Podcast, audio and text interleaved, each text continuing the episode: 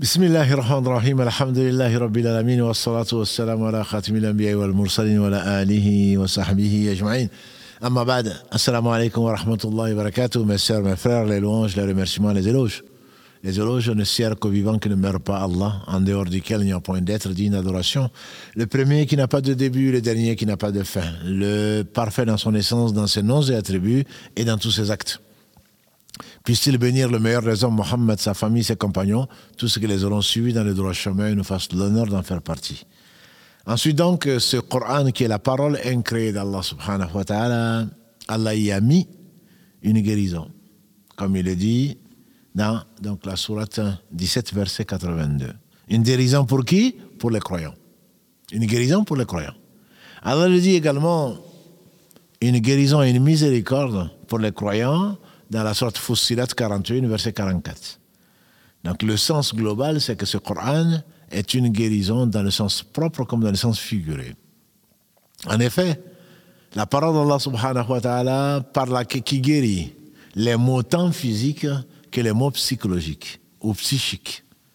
Les mots physiques, on sait, ça a été prouvé, et on le sait, en particulier quand euh, Abu Saïd al-Khudri Kalalagré, dans ce qui a été authentifié, il dit qu'il y avait des voyageurs qui donc sont passés dans un village de non-croyants et qui ils ont demandé l'hospitalité. Et Allah a éprouvé le chef de la tribu, il a été mordu par un serpent ou par un scorpion. Ils n'ont pas trouvé de médecin. Et donc ils ont demandé à ces voyageurs de, est-ce qu'ils avaient parmi eux un soigneur? Un de leurs, un compagnon, a dit oui, moi mais je ne vous soignerai que si vous me promettez de me donner salaire si votre chef guérit. En effet, ils ont accepté. Ils ont dit quoi Des brebis? Le compagnon du prophète de ce qu'Allah lui a inspiré, a lu la sourate Fatiha. Et le chef s'est levé comme si jamais il n'avait été piqué. Et donc, ils ont tenu promesse, ils leur ont donné des brebis qui devaient se partager entre eux, sauf qu'un d'eux a dit Moi, je ne toucherai pas, je n'en ferai pas un cas tant qu'on n'aura pas demandé au prophète sallallahu. Quelle était l'attitude des compagnons du prophète sallallahu alayhi wa sallam? Il savait qu'il ne parlait pas de lui-même. Donc, ils ont été le voir, ils lui ont demandé. Il a dit Comment est-ce que tu savais que c'était la ruqya? C'est-à-dire, comment tu savais que c'était le traitement, que c'était le médicament? Il a, il, il n'a pas donné la réponse, mais en tout cas, Allah a guéri, c'est le seul guérisseur, donc cet homme, physiquement, qui avait été atteint donc, par un venin. Et il a dit, pour conclure, gardez, gardez-en moi. Donc c'était pour rire, entre guillemets, pour dire, c'est bien sûr licite. C'est bien sûr licite. Ça, c'est l'aspect physique, c'est pas le seul. On utilise, donc, pour les posséder, des gens qui sont possédés, on l'utilise contre le haïn, on l'utilise contre le mal qui vient des djinns comme des hommes. Ça, ce sont des maladies psychologiques, ça, ça arrive.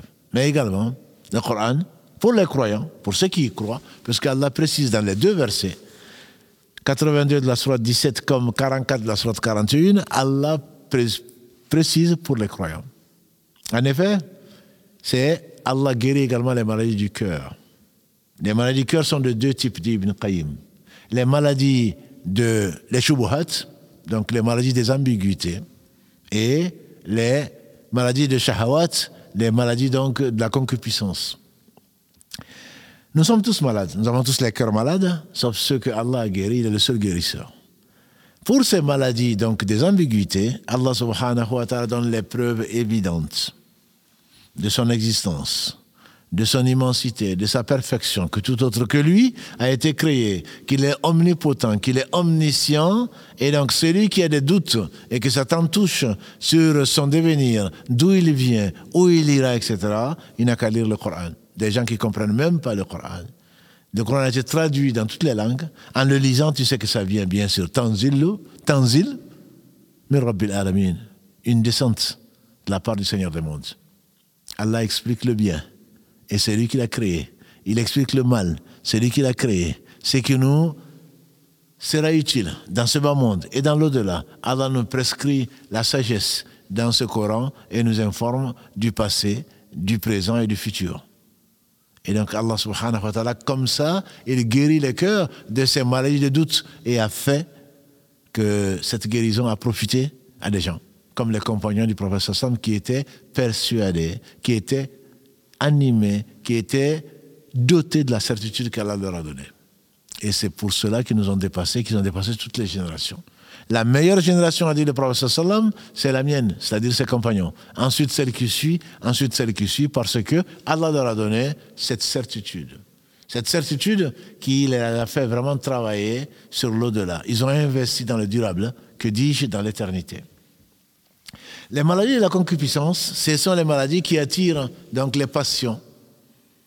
On a une femme, on en veut une autre. On a un mari, on veut aller voir ailleurs, etc., etc. Et on veut faire ce qu'Allah a interdit. Et donc Allah, dans son livre, subhanahu wa ta'ala, il a voulu nous promettre la vérité, l'au-delà, qu'elle est bien meilleure que ce bas monde. Nous décrit que c'est que ce bas monde qui n'est pas mieux que qui est éphémère et qui n'est pas comparable à l'au-delà. La vie de ce bas monde ne représente que quelque chose donc de futile et de passager. Et donc Allah, en parlant de l'au-delà, en parlant de ce bas monde, en disant sa réalité, quand on regarde à droite à gauche, on sait que ça Allah. Allah dit la vérité. Effectivement, les premiers sont passés. Les derniers certainement vont passer aussi. Allah va ressusciter les morts. À quoi sert donc de désobéir à Allah par toute désobéissance et ignorance? Et aimer Allah, c'est le bonheur assuré dans ce bon monde, dans l'autre. Et donc Allah nous assiste à se rappeler de lui, à parfaire son adoration et à le remercier au travers de ce qu'il nous a confié pour très peu de temps. Voilà donc deux maladies, deux types de maladies plutôt, qui sont les maladies du cœur, que le Coran, pour celui qui y croit, c'est pour cela qu'il dit les mu'minin. Pour les croyants, le Coran est une guérison. Et pour les non-croyants, ça ne fait, ça ne fait que les augmenter en perdition car nous en préserve. Maladie du corps, et ce n'est pas un type particulier de maladie. Celui qui croit à Allah subhanahu wa ta'ala sincèrement, qui s'adresse à lui subhanahu wa ta'ala. Et le prophète alayhi salam faisait la ruqya, il le faisait lui-même. Il, il, il lisait le Coran. Et donc le Coran n'a pas besoin d'aller voir un charlatan ou un marabout qui prétendent, qui peuvent prétendre qu'ils soignent ou même qu'ils guérissent.